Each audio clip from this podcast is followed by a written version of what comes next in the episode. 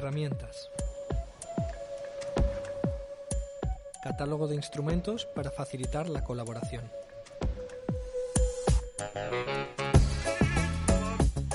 En este episodio, César García Sáez nos habla del hackathon.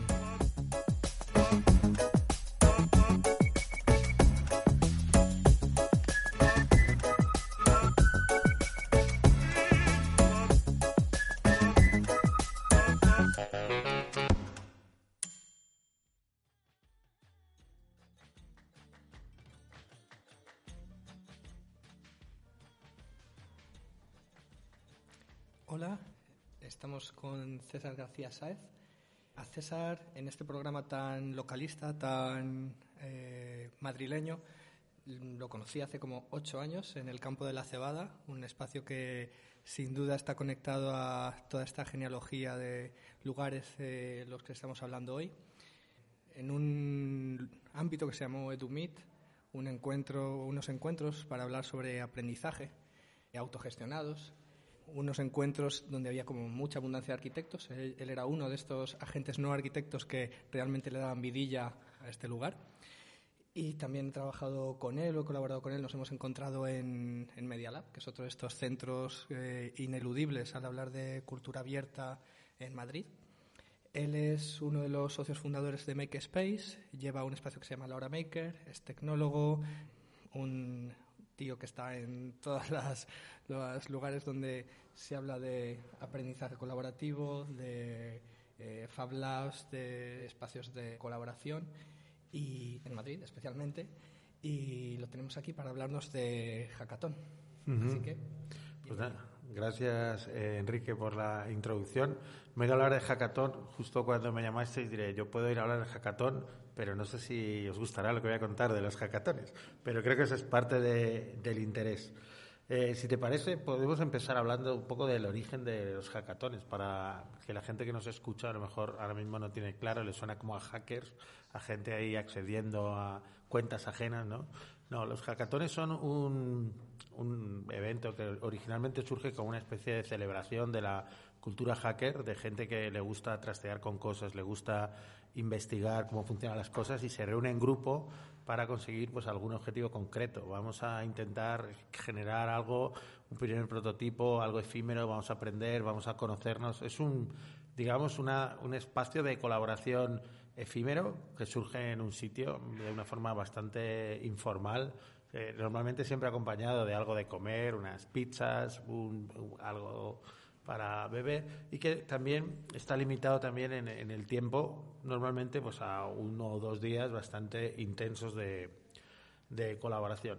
Eh, desde mi punto de vista es una oportunidad para conocer a la otra persona no en el, en el discurso, sino haciendo algo. Es decir, vamos a trabajar juntos, vamos a ver, vamos a hacer un grupillo, vamos a ver si nos entendemos y bueno, pues al final se crea algo y eso creo que es bastante interesante, ¿no? Tienes ahí como todo el, un poco el estrés de vamos a crear algo y por otro lado tienes la parte de colaboración para poderte poner, crear un pequeño grupo y sacar algo adelante en un periodo de tiempo bastante limitado.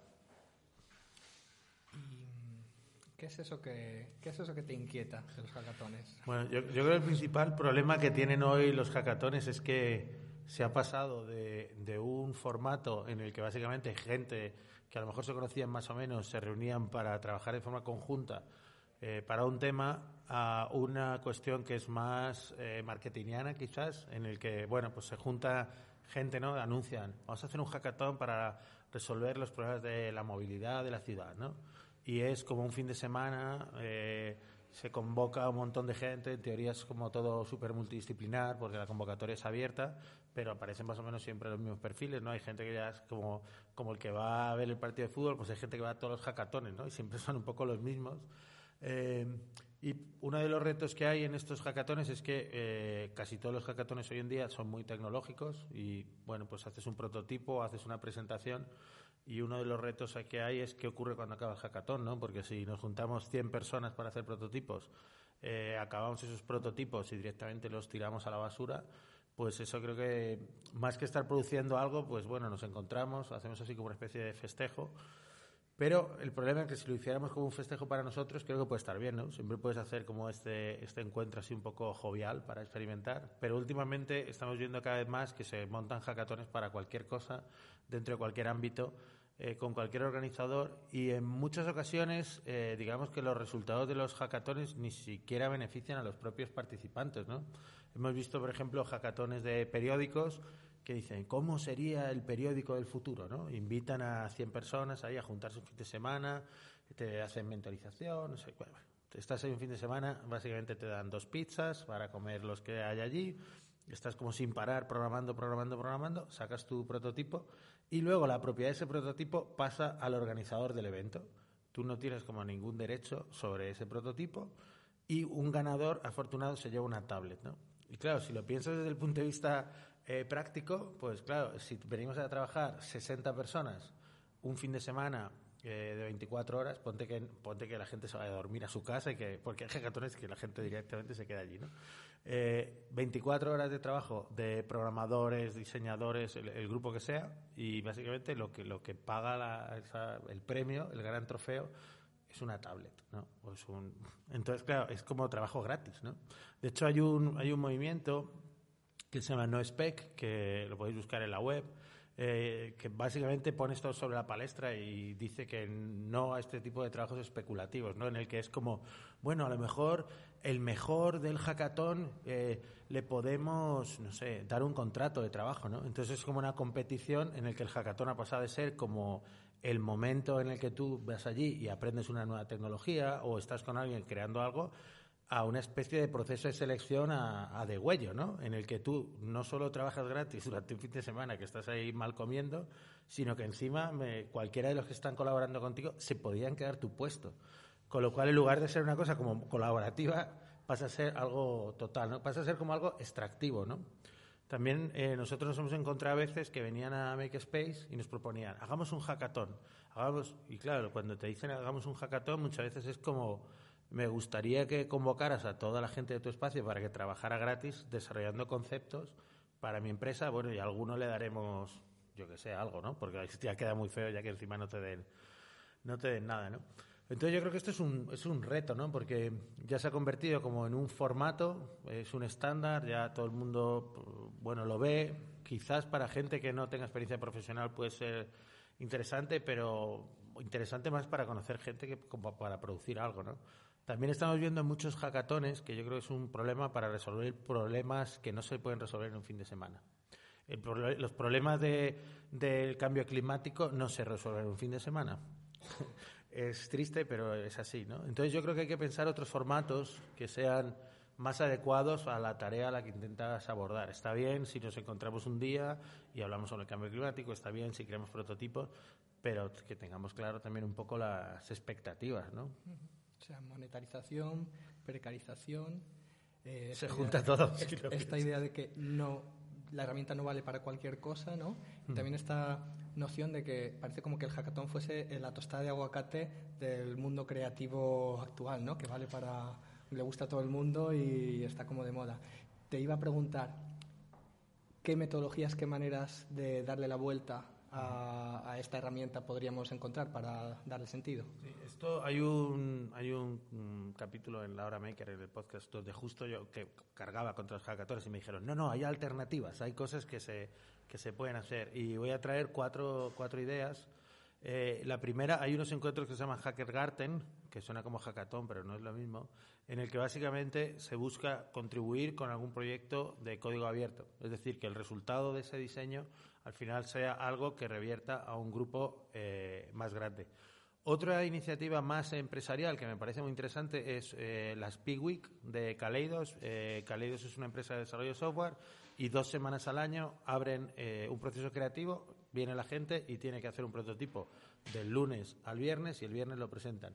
Es la misma idea, pero la propiedad acaba en las propias personas, utilizan también de nuevo herramientas abiertas e invitan a la gente a, simplemente a conocerse. No hay como más expectativa más allá y muchas veces no se llevan eh, más adelante.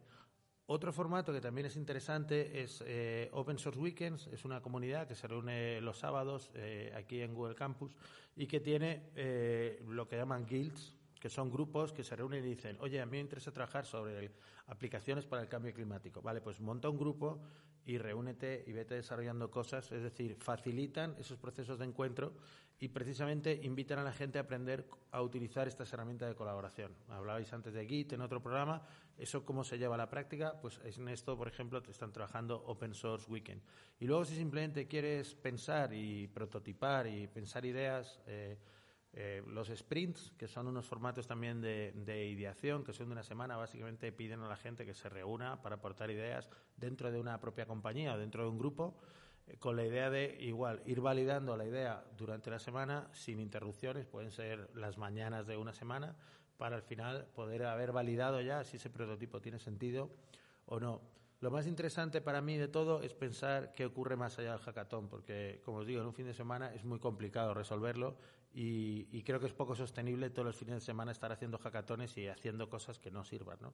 Creo que es más práctico buscar un modelo y un formato que te vaya reuniendo una vez al mes, dos, veces al mes, el, tiempo que puedas, y vayas desarrollando poco a poco, más que venir a este pico de hackatoneo y luego acabar eh, quemado por el camino. ¿Cómo se hace realmente un hackathon? ¿Cuál es la metodología que se suele utilizar? Bueno, normalmente, como, como decíamos, todos los hackatones eh, parten de una idea central, que es la idea que anima e invita a, toda la gente a participar. Hay hackatones de todo tipo, hay hackatones corporativos que invitan a desarrolladores a desarrollar herramientas para una empresa, por ejemplo Salesforce, este sí que pone un poco más de dinero sobre la mesa porque el premio es un millón de, dólares, pero no, suele ser lo normal, ¿no? Hay hackatones, por ejemplo, que tratan de reunir eh, eh, hackers de la parte de código y abogados que trabajen en la parte legal para desarrollar soluciones innovadoras. Pero puede ser cualquier cosa. Ha habido hack cáncer, ha habido hack eh, health, ha habido hack climate, ha habido hack asterisco, básicamente. Cualquier ¿Eso que comentaste, me comentaste el otro día, Stupid Hackathon, es real o es una.? Sí, sí, también hay Stupid Hackathon que es para quedar a hacer prototipos que no sirvan para nada. Siempre hay una idea central. Yo os recomiendo que veáis el sitio de, de Stupid Hackathon, que son todos diseños muy interesantes, serían como los premios Darwin del hackatonismo, ¿vale? Pero la gente se reúne para hacer cosas que no sirven, pero que te sirven para aprender. Pero bueno, por lo general, en los hackatones siempre vamos a tratar de utilizar herramientas para aprender y resolver un problema concreto. Eh, normalmente esto ocurre durante un fin de semana, eh, se empieza el viernes por la tarde, se hace una sesión de ideación donde a veces viene alguien a explicar un poco más el problema en detalle o la cuestión que se va a tratar, dos, tres ponentes y se montan equipos. Esos equipos eh, comienzan a trabajar durante la mañana del sábado en desarrollar pues un primer prototipo, ideas. Suele, suele normalmente también hacerse una presentación final el domingo por la tarde o el domingo al mediodía, en el que se presenta eh, un PowerPoint que explica la idea conceptual y el prototipo, donde se muestra un prototipo que normalmente puede ser una app, un sitio web, un servicio.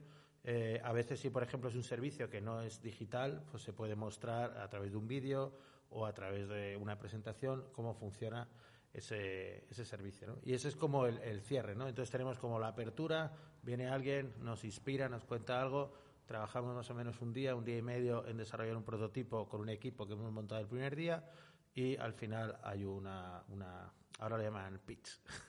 Cada uno hace su pitch ahí, cuenta todo lo que, lo que ha desarrollado. Y en los hackatones que, como digo, tienen premio y demás, pues ahí es donde el jurado elige y determina cuál es la, la mejor idea. Pero para mí la clave es qué ocurre después con esos hackatones.